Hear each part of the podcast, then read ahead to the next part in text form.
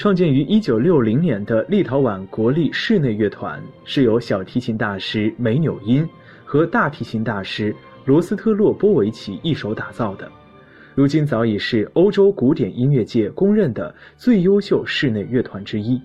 曾受邀在世界最著名的音乐厅以及多个国际知名音乐节上登台亮相。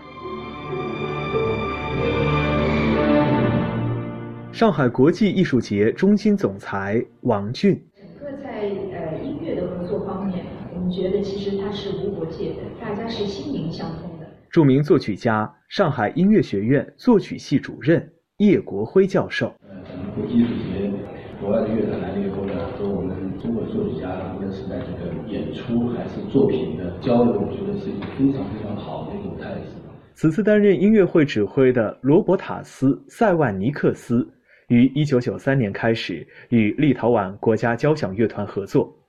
经常因其丰富多彩的创作活动而被广泛称赞。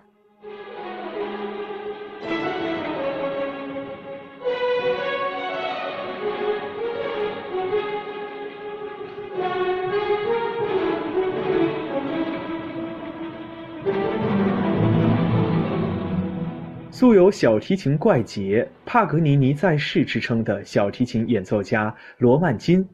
他不在乎传统与一般大众的期望，不属于任何既定的思想流派，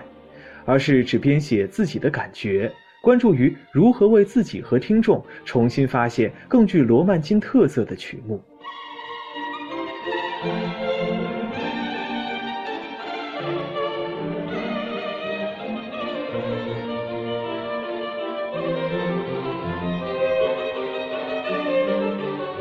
立陶宛国立室内乐团与罗曼金的精彩呈现，为观众们献上了一场纯粹而经典的视听盛宴，以及一个非同凡响的华丽室内乐之夜。